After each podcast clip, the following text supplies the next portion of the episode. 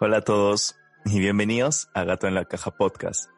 En este nuevo episodio tenemos a un nuevo invitado y se trata de un gran amigo cercano mío. Él se desenvuelve en las artes escénicas desde múltiples facetas, ha embarcado múltiples proyectos y actualmente se encuentra estudiando la maestría de artes escénicas en la PUC. Y estoy hablando de Lucho Ramírez, quien está en este momento aquí en línea. Entonces, Lucho, para que saludes a quienes nos estén escuchando en este momento.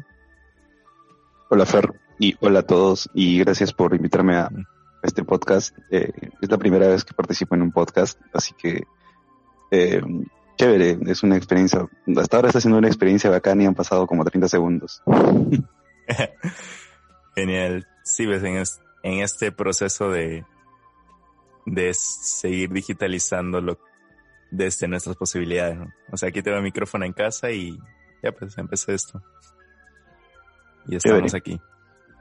Entonces, Lucho, o sea, si bien en esta introducción, o sea, mencioné que has pasado por múltiples proyectos, eh, tienes tanta experiencia contigo detrás que no abarcaría el tiempo para esta conversación. Pero de todo tu trabajo, o sea, podríamos abarcar desde el donde nos conocemos, o sea, en los proyectos en donde hemos interactuado y, de hecho te he podido conocer.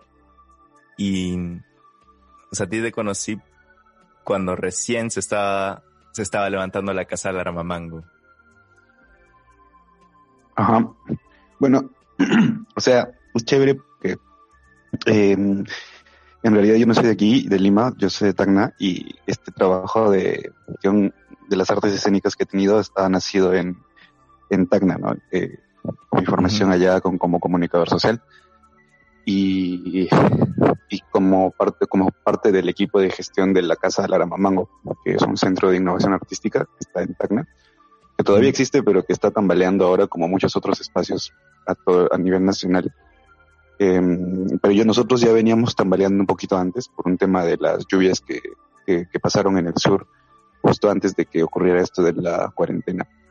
Mm, Entonces muchos espacios que es, específicamente en Tacna y en Arica se vieron afectados por las lluvias y no solamente espacios sino también eh, casas, eh, centros comerciales, etcétera. Entonces hubo estaba ya era una temporada muy fea en Tacna y, bueno de repente cayó todo con con todo esto de la cuarentena. Pero bueno yo era parte del equipo de gestión de este de este proyecto que lo integramos cinco personas y eh, y bueno, aparte de la, trabajando dentro de la gestión de la Casa Lara Mamango, tuve la oportunidad no solamente de, gestionar y programar contenidos eh, o actividades de, diferentes disciplinas, sino también eh, la posibilidad de crear, de participar y ser autor de mis propias creaciones. Y eh, en ese caso formé parte de una compañía ya, la pequeña compañía Pujante, em, formé parte del colectivo Laramamango, todavía formo parte de estos grupos, del colectivo Laramamango, eh, de la casa Laramamango. Y bueno, ya mudándome a Lima, eh, integré una compañía que se llama La Siembra. Y bueno, ahí también empezamos a trabajar. Un, teatro en formatos mucho más experimentales e íntimos. Y, y, bueno, y estoy siguiendo la maestría ¿no? de artes escénicas, lo que me permite vincularme con otro tipo de grupos como el, un colectivo de investigación que se llama Medios en Escena, MEDES, con quien realizamos un coloquio, eh, la Red Escénica del Sur, con quienes levantamos una, un encuentro interregional y, y, formamos una red con algunos grupos del sur del Perú. Em, bueno, y, y, otros proyectos que caminan y caminan y caminan y aparecen, proyectos más pequeños, proyectos eh, un poco de formatos cortos como algunos tienen y otros ya que tienen formatos mucho más grandes como gestiones de proyectos con Iberescena, con colectivos independientes, con, con redes eh, autogestionadas. Entonces, más o menos por ahí va el trabajo que hago. o sea, siempre estás en... O sea, como que trabajando en paralelo a múltiples proyectos y, o sea, y a la vez como que cada proyecto se alimenta de lo que traes de otros proyectos, por así decirlo, como que todo está en, en retroalimentación con... Sí, sí, claro.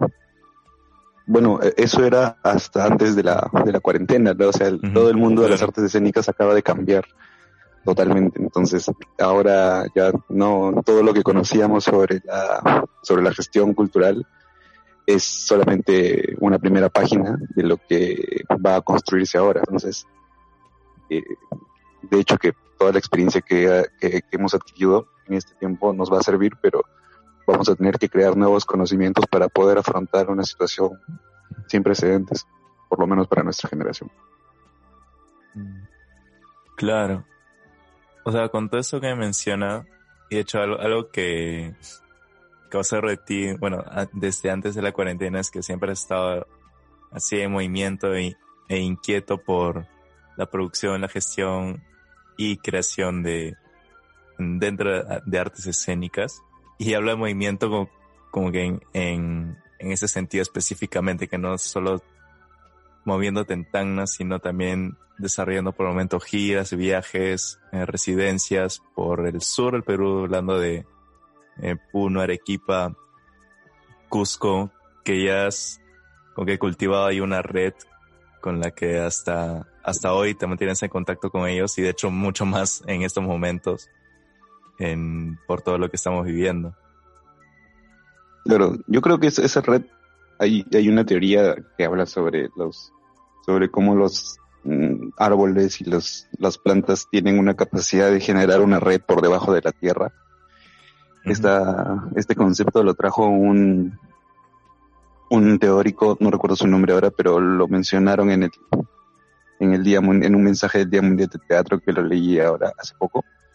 Y, y también en una obra que se llamaba, una obra de teatro que se llamaba Estado, Vegetal, de una chilena, y que, que, participó en un, en, el, en un festival aquí en Lima, creo que en el Festival Sala de Parto. Y este, este, este concepto de la red de las plantas, de cómo ellas pueden a través de sus raíces eh, tener una red permanente de información, construir redes por debajo, yo creo que tiene mucha similitud a lo que pasa con las artes eh, escénicas, con las artes en general, en realidad, que hay una red invisible que sostiene toda la, todo el movimiento de la creación, de la gestión artística, que, que yo me gusta verlo, sentirlo así desde la gestión, porque es como que tú puedes llegar y con, conectarte, conocer a alguien en Cusco o en Puno, en el equipo, en el norte, en donde sea. Y si es que esta persona eh, forma parte de esta, de esta red de personas que trabajan en el arte, instantáneamente tú eres capaz de vincularte con otras, simplemente conociendo a uno. Mm. Algo así es lo que me pasó con mi experiencia en el sur. Eh, viajar a un lugar y conocer a una persona o a un colectivo o visitar un espacio cultural eh, con un trabajo, no, casi nunca viajo con las manos vacías, casi siempre viajo con, con alguna propuesta o escénica o pedagógica o de investigación y contactarte con una persona a través de esta propuesta que sería como la llave te permite acceder a toda esta red de información que está por debajo y, y, y bueno y, así una cosa lleva a la otra y terminas estando en otros lugares de un día para otro. Sí, lo genial de este mundo. sí, comprendo ese, ese clic, cuando comparte su trabajo con otro artista, y así con mencionar artistas, o sea, no necesariamente de tu mismo rubro, o sea, de tu misma especialidad. Claro. Bueno, incluso en tu caso, o sea, al inicio mencionaste que o sea, tú egresaste en comunicación, o sea, eres un comunicador, o sea, no eres como que específicamente un, o sea, no específicamente un artista profesional, pero te dedicas al arte 24/7. Pues sí. O sea, yo, me, yo en, inicié mi trabajo de las, en las artes escénicas con el grupo de teatro universitario de la universidad privada, donde estudié, Pero ya después de años de trabajar con Roberto Palza y y en el grupo y también después de haber trabajado con nuestro propio colectivo, con el colectivo Mango y abrir un centro cultural y, y conocer y también nutrirme de, muchas corrientes y maestros que visitaban nuestro espacio, eh, empecé a tener interés por generar mis propias creaciones, ¿no? Y, siempre entendí que el tema de la creación eh, tenía que ver mucho con un trabajo en equipo. Y bueno, el, conocimiento se crea, ¿no? Se crea a medida que uno va, va caminando y una de las razones por las cuales inicié la maestría fue precisamente por, eso, porque sentía que el, lo académico o el tema de teórico era algo que, necesitaba profundizar más. Pero también me di cuenta que ya a los, pasando tres cursos, que, que muchas de las cosas que se hablaban en lo teórico ya las había revisado porque los había tocado de una u otra forma con lo práctico. Entonces, sí, estoy complementando algunas cosas, pero ya también me he dado cuenta que no, que no me he perdido de mucho. Obviamente es todo un mundo, ¿no? Entrar en, mm, claro en tema de la academia y, leer lo que otras personas han hecho antes. Pero se complementa, ¿no? O sea, ni la práctica ni la teoría son excluyentes, todo lo contrario. Claro, y o sea, y en tu línea práctica, o sea, o sea, en todo ese tiempo has adquirido de, todo, pero principalmente estás o sea, trabajando desde el teatro. O sea, mencionaste una compañía teatral, bueno, Laramango, que sí es de, que agarra distintas disciplinas. Claro, es un colectivo. Ajá, es un colectivo artístico. Sí, o sea, me llamaba más la atención el teatro, pero como que pasaron un, pasaron años y entendí el teatro como una puerta más. Y, me empezó a interesar la creación en general, ¿no? o sea, la creación artística en general. Y, y, eso también me ayudó a entender el teatro como una como un lugar sin fronteras porque si solamente se entiende el teatro como teatro, o sea, como esas cinco letras, em, termina siendo una cárcel de la repetición.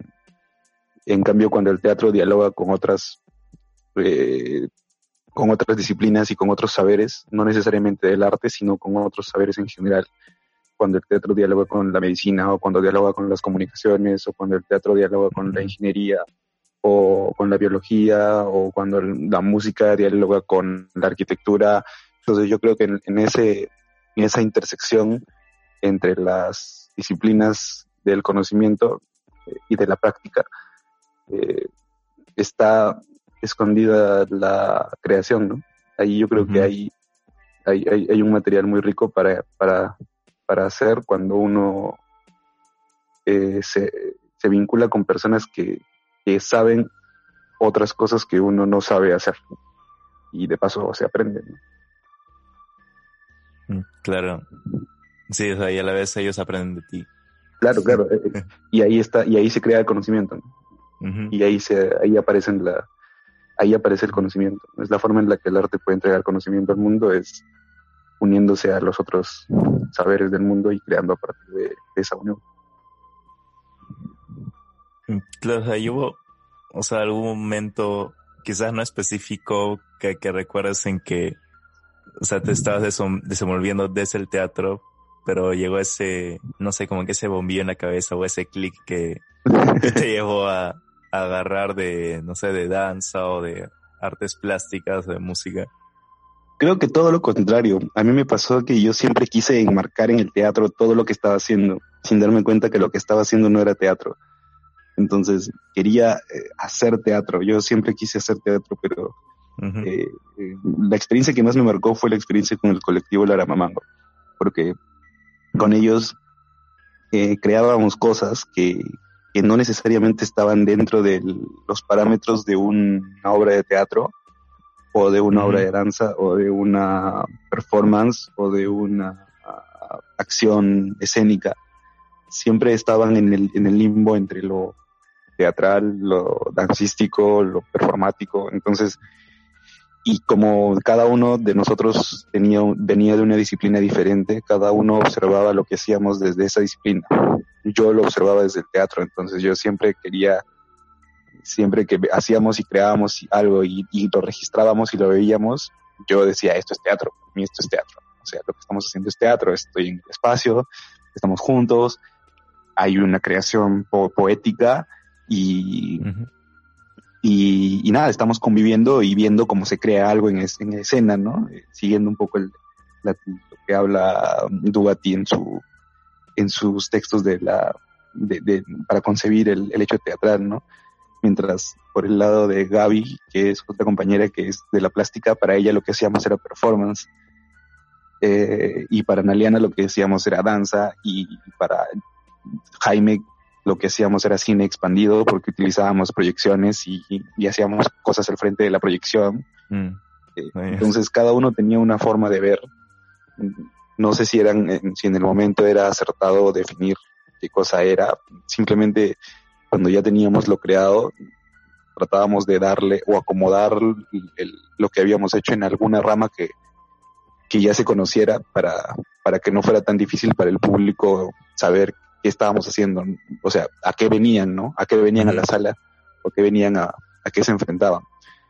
Y bueno, casi siempre, siempre nuestro público ha, salido de una u otra forma afectado de la forma en la que nosotros queríamos que se afecten. Y, pero siempre estábamos con esa pregunta de qué, qué, qué es lo que hemos creado. O sea, no, no sabíamos, y hasta ahora me pregunto, ¿no? ¿Qué, qué cosa, había, qué cosa estábamos creando? Pero sabíamos de que funcionaba y, era difícil darle un nombre y creo que eso le pasa a muchas personas que se dedican a la, a la creación escénica desde la libertad y encuentran un momento en el que no, no, no saben cómo llamarle a lo que están haciendo. y mm, bueno, a, mí, a, mí, me pasó todo desde, ese lado. De, todo lo contrario, ¿no? Yo quería encajar todo en el teatro y bueno, y hubo un momento en el que cuando ya decidí, ya no le voy a llamar teatro, fue mucho más liberador. Porque mm.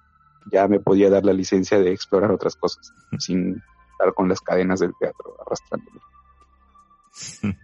Bueno, o sea, de hecho, o sea, del Armamango no llegué a ver una obra, una creación de ustedes, o sea, porque el, o sea, el momento que los conocí, esa, y lo mencioné al inicio, que estaban levantando la casa, o sea, pero, em, o sea, fue este verano o, el, o a mitad del año pasado en que en que estaban, en, o sea, hubo dos ocasiones en que fui y estaba... estuviste, tú sí estuviste en el festival IR, de Luis, ¿o no? Sí, o sea, ahí los conocí. claro, estuviste en el festival IR y estuviste en la parte de la, de la, de la, de la, de la performance que hicimos con, con todos. Claro, sí, ves, ahí los conocí, ahí los conocí a todos. Claro, claro, claro, por eso. Me refiero a que como estuviste ahí, eh, más, o menos lo que, lo que hicimos con Luis en, en el proyectando en el piso con unas alfombras de, de, cartón, más o menos por ahí, por ahí, ah, por ahí explorábamos nosotros también, pero no nos sumergíamos tanto en la danza, ¿no? Porque para Luis era, era clarísimo. Con Luis me refiero a Luis Vizcarra, ¿no? Para quienes no, no sepan de qué Luis hablamos. Eh, porque él utiliza también, también dialogaba en el mismo lenguaje que nosotros, o nosotros dialogábamos en el mismo lenguaje que él, pero eh, tal vez nosotros no, no, no teníamos tan claro que estábamos haciendo danza porque no todos éramos bailarines. Mm, claro. Entonces por ahí iba, iba, iba, era diferente la concepción de lo que estábamos haciendo. Claro, o sea, igual en, en ese caso, o sea, yo que estaba con Francisco en la música, igual íbamos probando cosas, algo que no, claro.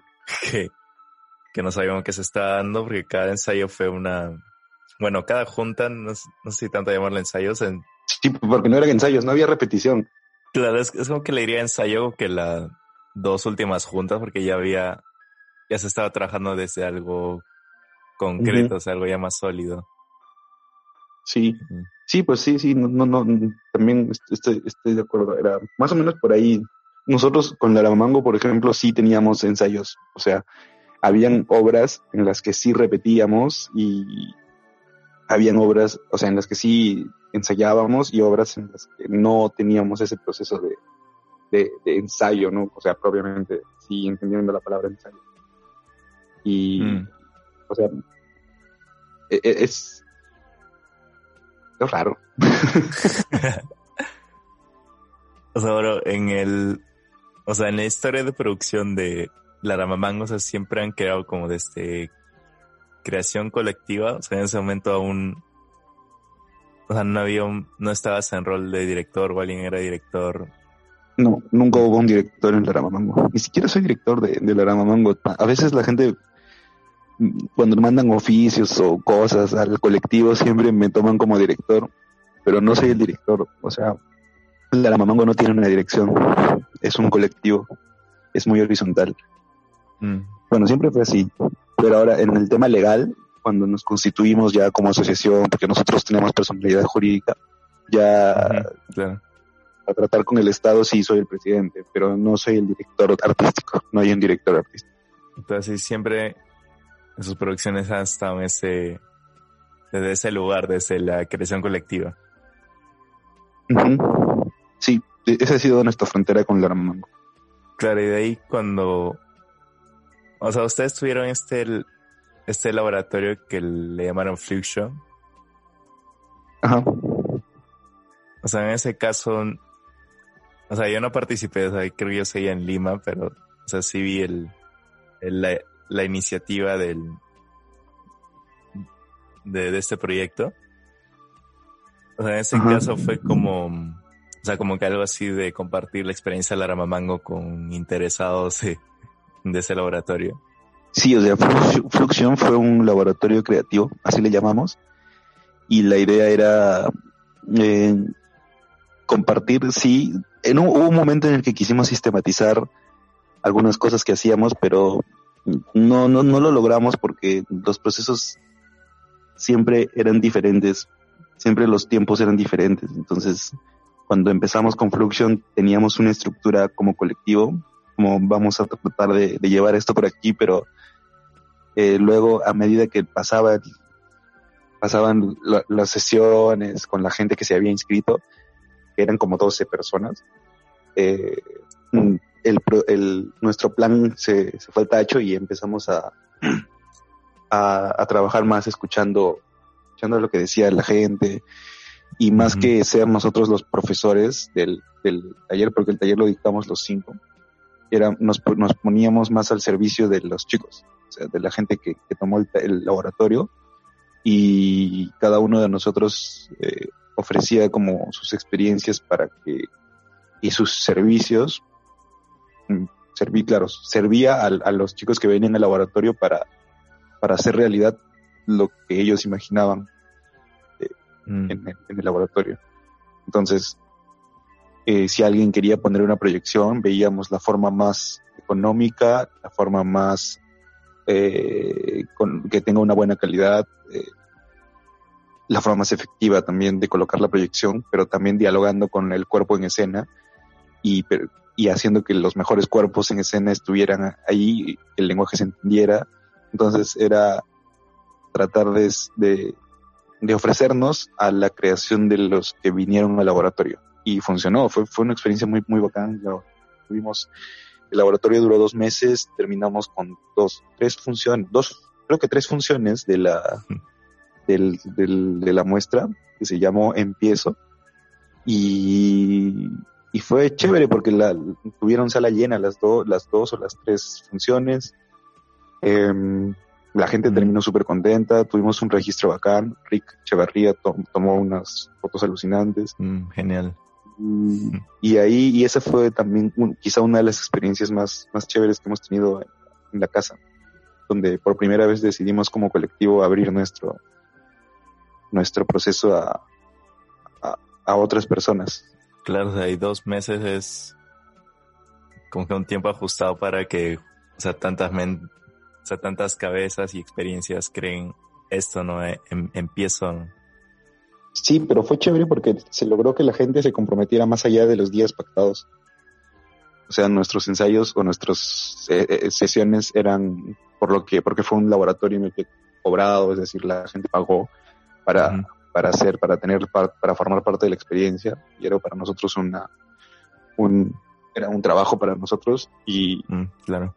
Pero el, el, el proceso fue tan dinámico y tan orgánico que teníamos tres días a la semana, eh, la gente venía cinco o seis días a la semana y nosotros, como teníamos la casa disponible y no teníamos otra actividad, ya, pues usábamos la casa y, nos contábamos y la gente venía a ensayar de dos, de a una, habían escenas de solos y escenas de a dos, escenas de grupos. Entonces, las escenas de grupos las ensayábamos y las hacíamos cuando estábamos todos, pero para avanzar con lo otro, eh, nos reuníamos a veces en los días que no, en domingos o martes, en horarios que no estaban pactados originalmente y, y todos venían, o sea, era era muy divertido, fue muy divertido hacer ese proceso, ahora que lo recuerdo. claro, o sea, genial ese compromiso de la gente de dar esa disponibilidad, ¿no? Claro, porque mm. era su creación también. Nunca fue nuestra creación. Nosotros ofrecíamos el espacio, ofrecíamos los equipos, ofrecíamos nuestra experiencia, pero la creación era de los laboratoristas, era de los que mm. vinieron a tomar el laboratorio. Entonces, cuando uno defiende o hace para defender su creación, el compromiso, sobra compromiso. compromiso no faltó. Claro, o sea, también que durante el proceso es que, o sea, por no generalizar, pero porque cada proceso es tan particular y único lo que pasa y la gente involucrada. O sea, pero es como que hay un momento en el proceso en que ya se está dando, algo y es potente y es como que da esas ganas de querer seguirle dando, ¿no? Para que, que salga lo que tenga que salir de ahí. También, también. Claro. Sí, o sea, todos esos factores afectan, ¿no? en cuánto tiempo y de qué forma sale el, proyecto, porque igual hay, hay momentos en los que, bueno, he tenido proyectos también en los que ya pasa demasiado tiempo y, y sientes que, que ya tiene que salir porque si pasa una semana más ya no, no, o sea, algo se empieza a podrir, ¿no? y otros proyectos en los que sientes, ¿por qué estamos estrenando si todavía nos falta todavía nos falta pulir y no, no, no sentimos que esto esté listo. Entonces es, es muy difícil llegar a ese estado en el que los intérpretes, eh, los técnicos y que todos, todos los que son parte del equipo, sea cual sea la, la forma en la que se organizan, estén felices o por lo menos eh, eh, mm, contentos de, del, del, del, proyecto tal cual lo van a estrenar, ¿no? porque casi siempre un estreno tiene muchas, tiene todavía muchas deficiencias, hay cosas que pulir, se estrena y, ya, ¿no? Pero es, es, como que muy difícil llegar. Siempre, siempre hay alguien que está descontento, ¿no? O el director está descontento, o los intérpretes están descontentos, o el técnico no tiene algo cuadrado, o, o, los escenógrafos están descontentos, o los diseñadores están descontentos, o el músico está descontento, o la bailarina está descontenta, siempre alguien está descontento. Entonces es, es yuca. Muchas sí, o sea, para quien está escuchando es un, es, es un hecho que pasa en todos los proyectos, ¿no? Que, que aún, aún en, la etapa en que se encuentra el proyecto, o sea, sin, o sea, sí ha habido eso que, escucha, cuando algo se alarga tanto y es como que ya se dilata mucho y no, y se siente que no se llega a nada o sea, de hecho eso me pasó por el lado, bueno, bueno, nos pasó a, Alexandra y a mí con el proyecto que, que compartimos con Lucho de soportes. O sea que de hecho el, el, integrar a Lucho nos ayudó a ordenar de toda la información que teníamos y ya tenemos algo concreto que debimos estrenarlo este mes, pero bueno. Nos cayó la cuarentena. Pero creo que va a salir, o sea, yo creo que sí va a salir porque igual este tema de la cuarentena de, la, en general de la pandemia a nivel mundial, yo creo que no, no va a hacer que se tumben. Puede ser que los proyectos que ya estén adecuados a, a, lo, a la estructura anterior de lo que, de lo, que era antes de la pandemia, eh, o sea, proyectos terminados, sí encuentren una forma difícil de volver a llevarse a cabo, porque hay que darle una reingeniería a todo el proyecto, o sea, cambiar de, de raíz. Pero creo que los que están con proyectos que están todavía en construcción, eh, pueden encontrar en, en, esta, en esto que está pasando en el mundo una forma de darle un giro al proyecto para que se adecue al, a la nueva realidad. Y es muy beneficioso desde el lado, desde varios frentes, ¿no? Porque los proyectos son, yo siento que los, los proyectos artísticos igual son como, no sé, como, como poner algo a, a cocinar, ¿no? Si le pones un poco más de fuego, menos de fuego o algo, o sea, se, se afectan, ¿no? Y esto, y esto que está pasando en el mundo es una, es, es una gran cocina, ¿no? O sea, depende de nosotros qué cosa ponemos a cocinar. Mm. Es, es, una oportunidad en realidad para, sobre todo para los proyectos que estén en, en construcción.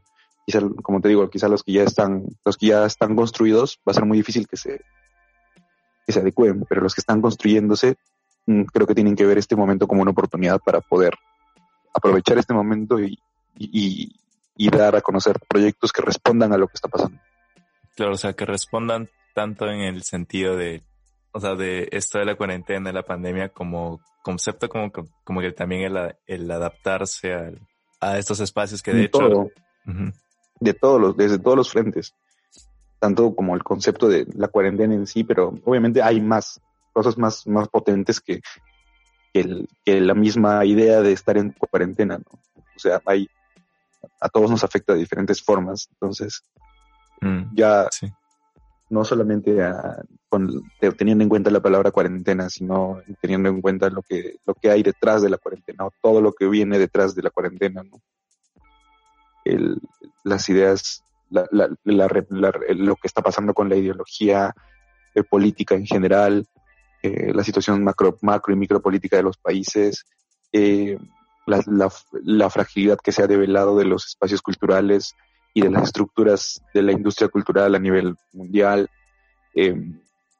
la fragilidad también de las políticas culturales que se han instaurado en todos los países, también la misma actitud de la gente ante la actividad cultural o artística cultural en, en, durante, durante este proceso, ¿no?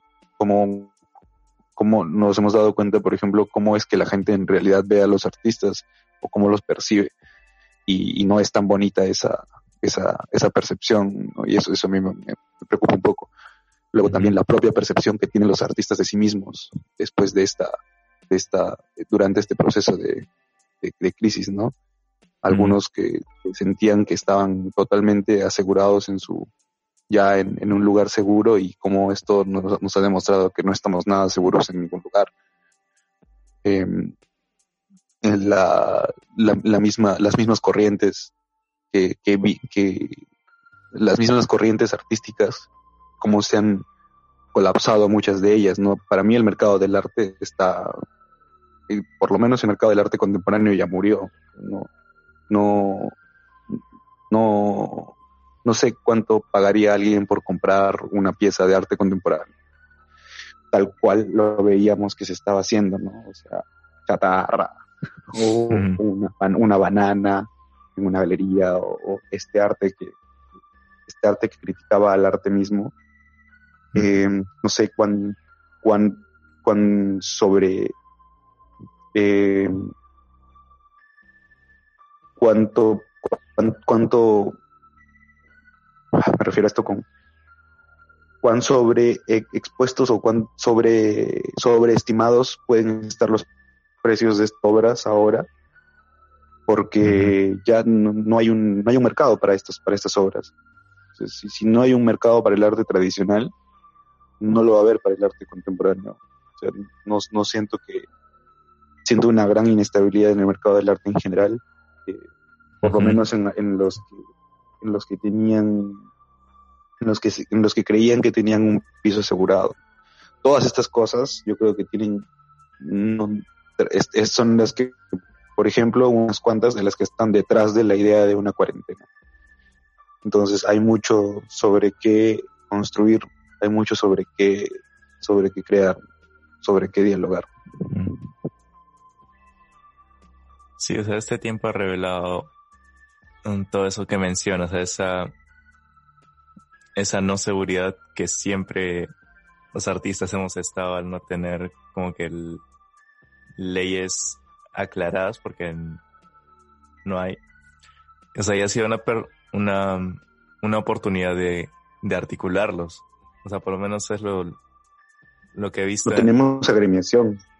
No somos, no estamos, no hay, gremios, no, hay gremios que defiendan los intereses de los artistas en el nacional, ni siquiera el local. O sea, no, no tenemos absolutamente nada de lo que tienen otros sectores laborales, otros sectores que también responden a la industria y nosotros nos hacemos bueno, yo no me considero parte de la industria cultural en sí, pero sí hay personas que se consideran parte de la industria cultural, que son productores, que son actores, que son músicos, que son directores de teatro, que estudiaban para esto y no tienen gremios. Entonces, ¿cómo puede, cómo puede un sector que se siente parte de una industria no tener gremios?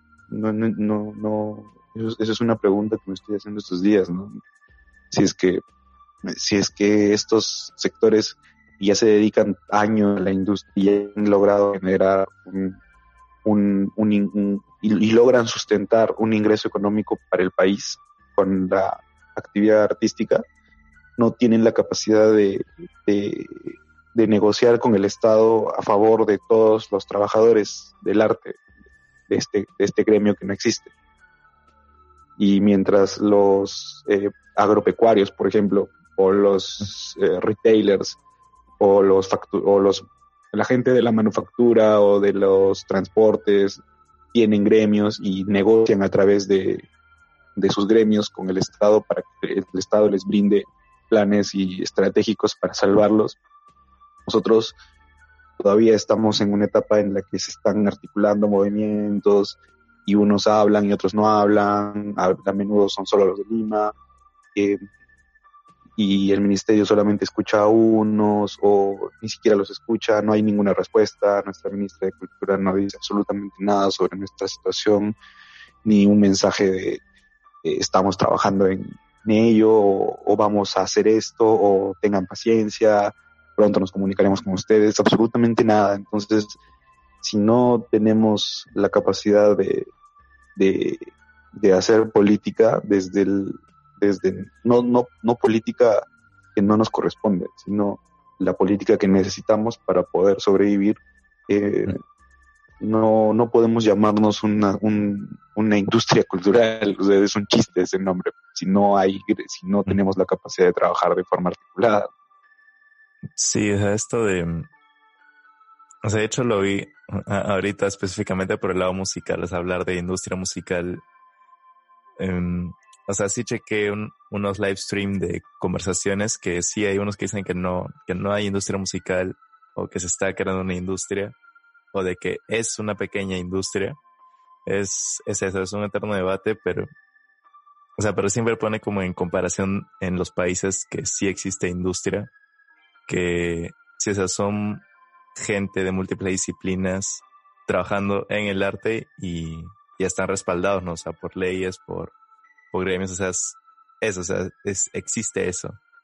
Y claro, y aquí que, que se ha revelado esa, esa fragilidad de, claro, de ahora cómo, cómo ejercer un, ahorita hablando del arte escénico que, que requiere la, Yo creo que nunca se, o sea, según, con lo que dices, se me, se me de si, si, eh, si en realidad se reveló, o sea, o siempre lo supimos, quizás siempre lo supimos y, y empezamos a jugar a ese juego, porque como no que sea nacional en realidad de las artes, eh, solamente son pequeños grupos los que se benefician de esta industria.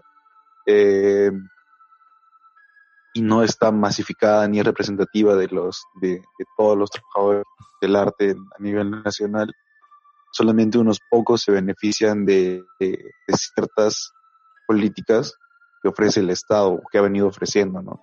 Entonces, quizás no es que sea develado, es que siempre lo hemos sabido y, hemos tratado como que de, de, adecuarnos a estas, a este, a estas políticas eh, con lo poco que teníamos o con la esperanza de recibir un poco de lo que les caía a aquellos que estaban más vinculados a, al Estado, ¿no? Entonces, eh, no, no sé si, es que es tan revelador, me, pregunto. No sé si quizá, quizá, no es, quizá no es tan revelador, quizá siempre supimos que funcionaba así, solo que ahora que en verdad estamos todos en crisis, eh, ya no podemos seguir jugando al mismo juego de, de, pedir que, que, nos chorree un poco de lo que le cae a los que tienen ese, a los que están más cerca al poder. Mm. Porque ahora necesitamos que todos tengan acceso a, a estos beneficios. Entonces es, es, es también, yo creo que lo que se develó fue que Pero lo que se ha develado ha sido que, estamos jodidos, sí, que, que, no, que no tenemos una, una estructura política dentro de nuestro gremio, porque no tenemos gremio, y, y que siempre lo hemos sabido, solo que hemos tratado de, de, de sobrevivir, ¿no? todos hemos querido tratado de sobrevivir y en, y en ese en ese afán del día a día de estar tratando de sobrevivir, no, no nos hemos dado cuenta que, que solamente hemos vivir y no de vivir realmente. Eh, pero se cortó un toque lo último, lo último que dijiste. No, solo decía que eso, ¿no? Que, que, quizás siempre hemos sabido, que siempre hemos sabido cómo funcionaba todo esto, solo que ahora y e, esta, esta necesidad de sobrevivir el día a día nos ha, nos ha sobrepasado. Ahora sobreviviremos estar, tener una estructura estable para poder dedicarnos a lo que, a lo que muchos queremos hacer, pero también a lo que muchos solamente saben hacer. ¿no? Hay personas que solamente se pueden dedicar a eso y no, y no tienen otra forma de, de vivir o de poder sustentarse el día a día. ¿no? Entonces no, no se le puede quitar a la gente el, el derecho a, al trabajo, es un, un, derecho, es un derecho a trabajar. O sea, de que aún sabiendo de que no hay normas establecidas, aún no se dedica al arte porque es lo que quiere hacer, ¿no? Es, es, siente que su vocación o quizás dedicarle, no profesionalmente, pero sí a la par a alguna labor estable que siempre está esta perspectiva, ¿no? De tener un sustento para poder alimentar el otro.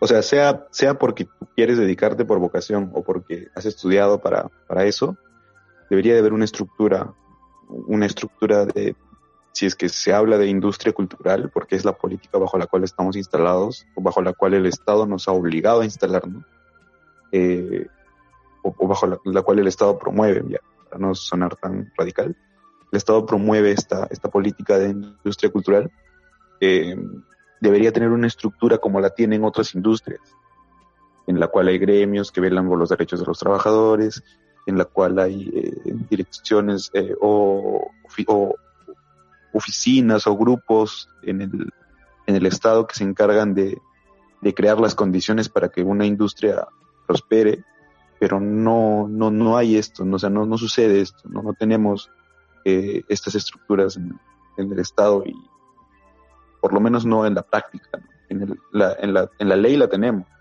pero no se ejecuta de la forma en la que debería ejecutarse los presupuestos todavía siguen siendo muy centralizados.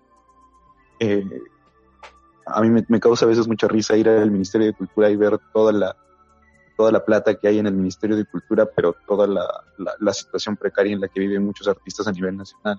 O sea, tú entras al Ministerio de Cultura y ves a toda la gente con la ropa súper linda, el piso súper brillante, las, uh -huh, el, sí. los equipos tremendos en el, en el ministerio eh, toda la capacidad eh, productiva que tiene el ministerio no la tiene los administrados, o sea, no, no la tiene la gente que supuestamente produce para ese ministerio. Entonces, ¿cómo es que un ministerio, cómo es que la, la burocracia o la oficina tiene más recursos que las personas que dependen de esta oficina? O sea, es, uh -huh. es básicamente un tema diplomático o solamente una apariencia, ¿no? Eso, eso eso a mí a veces me, me, me causa un poco de, de, preocupación porque cuando porque pareciera que a lo que hay que aspirar es a, a, estar en el ministerio, ¿no? Pareciera que a lo que a lo que a lo que hay que aspirar es a estar sentado en el ministerio para poder dedicarte al arte. Y, uh -huh. y no es así, o sea, no, la gente no tiene que estar sentada en el ministerio para dedicarse al arte, la, tiene que, la gente estudia una carrera de música o de teatro o de danza para para hacer música, para hacer teatro y para hacer danza, no para hacer política. O sea, es, es, es totalmente diferente. De cómo está haciendo en este momento tu comunicación con otros artistas, gestores, ya sea de aquí, de Lima o, o de Sursa, de toda esa, de todos esos vínculos que has, que has cultivado a lo, a lo largo ¿no? de, de la profesión. Bueno, eh, la comunicación ahora con la gente de regiones por lo menos es de todas, ¿no? Sí, mantengo una comunicación súper fluida con todos. también ellos conmigo, casi siempre que viajo a algún lugar, ellos eh, están ahí, o sea, voy y visito a algunos amigos y siempre nos encontramos. Ahora no va a poder ser posible por mucho tiempo, pero, pero estamos ahora conectados conversando sobre cómo podemos eh, redes para que para tener un trabajo más sectorial, más, más gremial.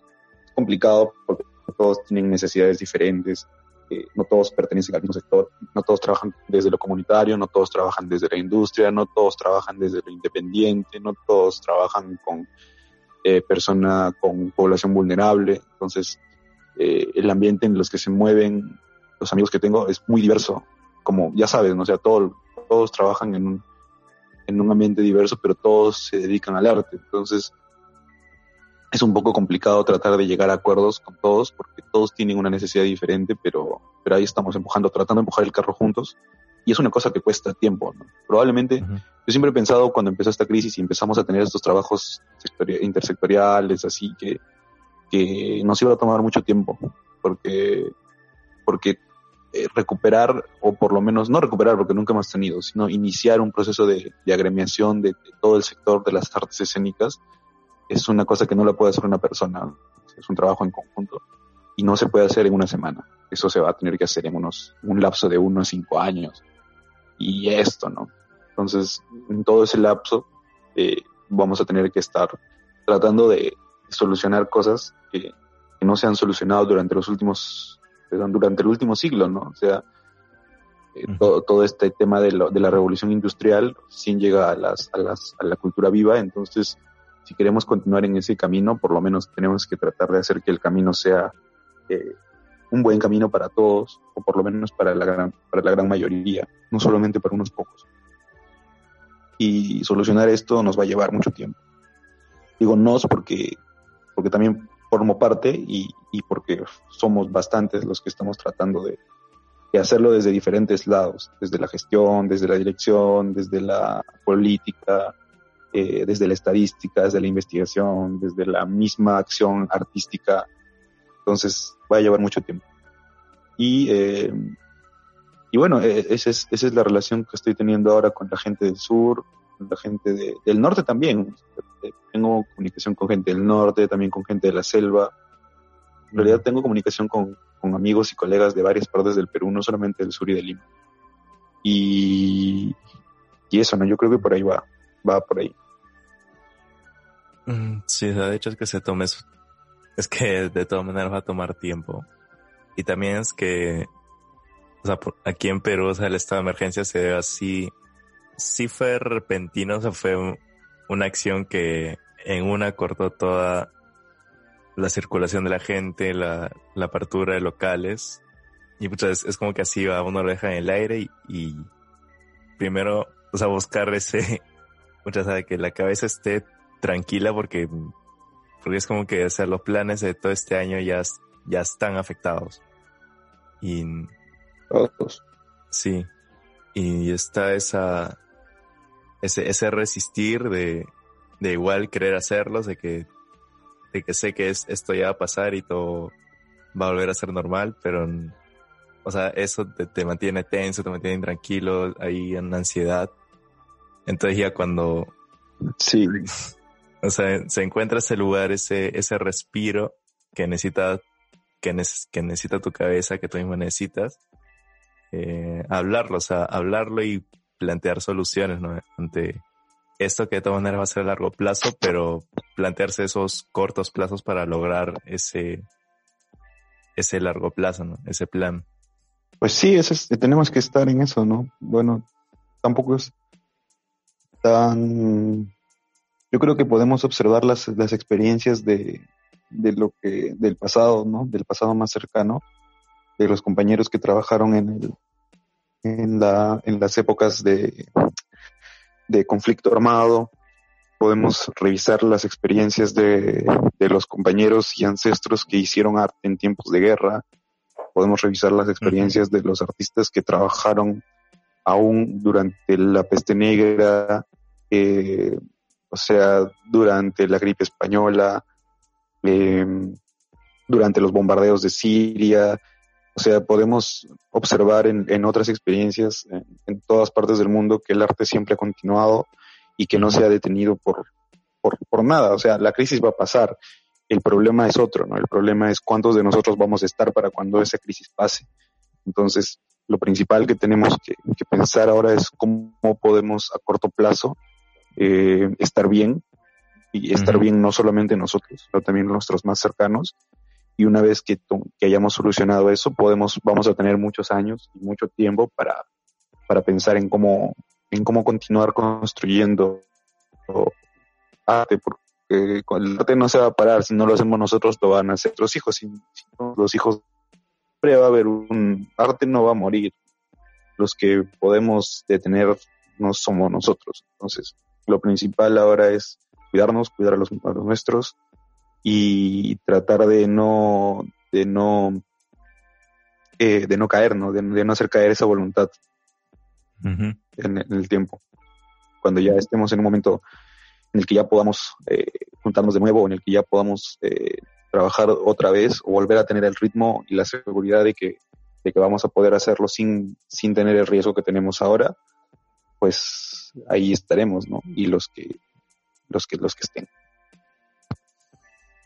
Mm, sí, o sea, recalco esto que mencionas, el observar nuestra historia, porque sí, la humanidad ha pasado por múltiples cosas y, y ahorita sí, lo que ha pasado es, en este momento es, es atípico, es como, o sea, nadie se espera una pandemia así a este nivel y, y no es que ahora, y no es que haya contratos que, o sea, me refiero a contratos de trabajo en que en, caso de pandemia pasar, mmm, se va a hacer tal cosa, no, es como que es ponerse a actuar bajo, bajo presión cuando ya se está dando esto, ¿no? Resolver, pensar en soluciones y, y esta risa la historia me hizo o sea, recordar por el lado musical es que, mm, o sea, durante la segunda, o sea, antes de la segunda guerra mundial eran como las big bands, o sea, la, el formato grande de, de jazz, donde había trompetas, o sea, toda una línea de metales, guitarra, bajo batería, es como decir como el formato grande dentro del jazz. Pero cuando se dio la segunda guerra mundial y, y vino la gran depresión, así se llama creo, bueno, de ahí revisaré. Y. Claro, claro. Claro, o sea, estaba esto. El, o sea, las big bands ya no tenían cómo sustentarse, pero eso fue lo que nació los formatos chicos de ellas, o sea, los cuartetos para tocar en bars, en, esos espacios súper pequeños, porque ya no había forma de sustentar una big band y que giras. Es como un ejemplo, ¿no? De. Claro, o sea, ahora hay muchas oportunidades también te puedo mencionar algunas de las que se me ocurren, ¿no? Ya hay algunos, ya, en realidad ya hay mucha gente que está pensando en cómo, en cómo sobrellevar esto desde, no solamente desde la espera y tener que cambiar de rubro, ¿no? Por ejemplo, puedes implementarte en el tema de lo, en, en cuanto al teatro específicamente, que es el tema en el que más me muevo, eh, hablábamos ayer con la gente de Medes sobre cómo la presencia, yo, yo, yo, tengo una, un artículo sobre esto, sobre la, la presencia en la distancia, y como sobre, sobre cómo la presencia no es, no necesariamente tiene que ser física para, para poder considerar la presencia. ¿no? Entonces, el tema de la presencia puede tener que ver con la voz, eh, con el, con la presencia en la distancia a través de, de tecnología eh, que ya se está haciendo. Eh, el tema de los radioteatros que, que puede regresar con fuerza. Eh, el diálogo con otras artes, como el impulso de las audiovisuales también, eh, los canales de YouTube, de Instagram, o sea, hay, hay, hay, muchas, hay muchas herramientas que pueden empezar a utilizarse, ¿no? Eh, también hay espacios que, que, que, no estamos considerando que a veces son los más cercanos, los comunitarios, ¿no?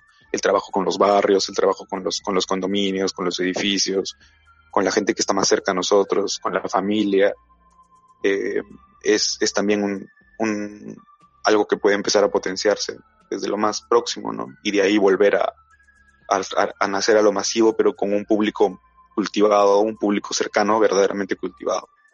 Hay, much, hay muchas formas y yo creo que muchas personas ya le están dando vuelta a los, a los conceptos porque son, es necesario darle vuelta a los conceptos teóricos para poder reinventarnos ahora.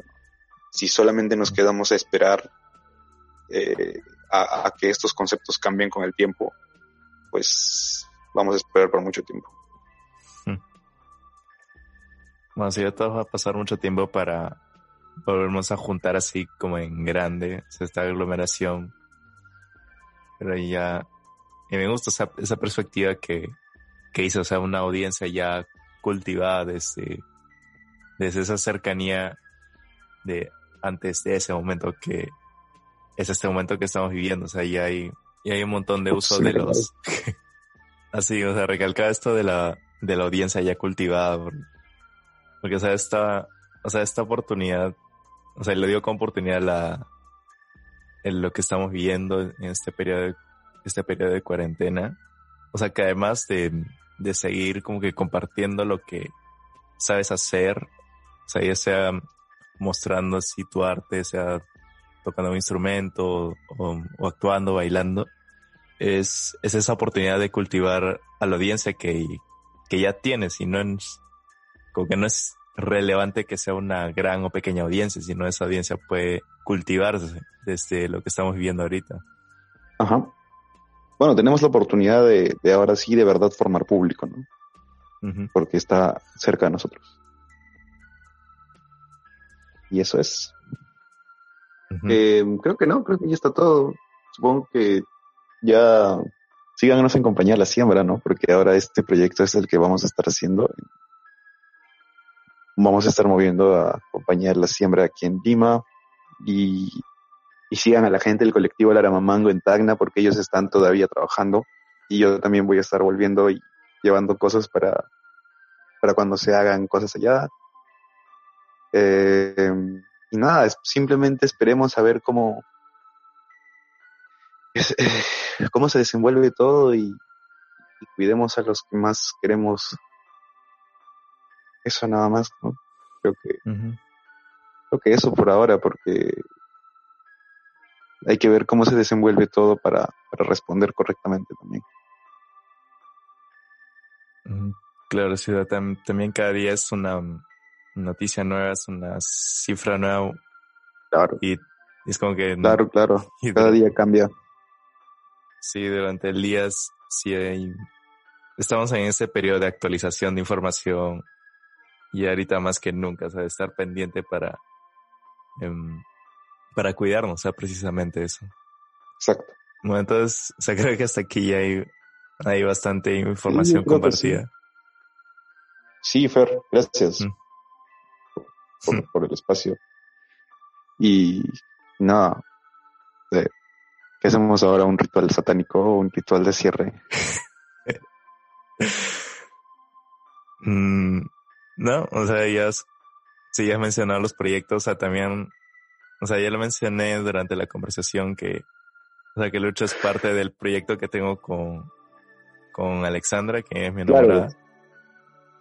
Claro. oye, sí, también, también, bueno, eso también va a continuar. O sea, todo, vamos a llegar a, encontrar una forma de continuar todo, así que todo continúa. Pues sí. Bueno, hasta aquí sí. Muchas gracias a todos quien nos ha escuchado en este momento. En, de esta manera siempre... sí, siempre mencionar que hay... O sea, todavía hay muchos episodios más con invitados. El, en Instagram estamos como Gato en la Caja, subió un Perú. Y así. Ha sido una charla mena aquí. Sigan a Gato en la Caja, por favor. sí, ahí seguimos. Sigan a Gato en la Caja y ganen su canasta de víveres. sí, próximamente puede ser. Próximamente es canasta de víveres.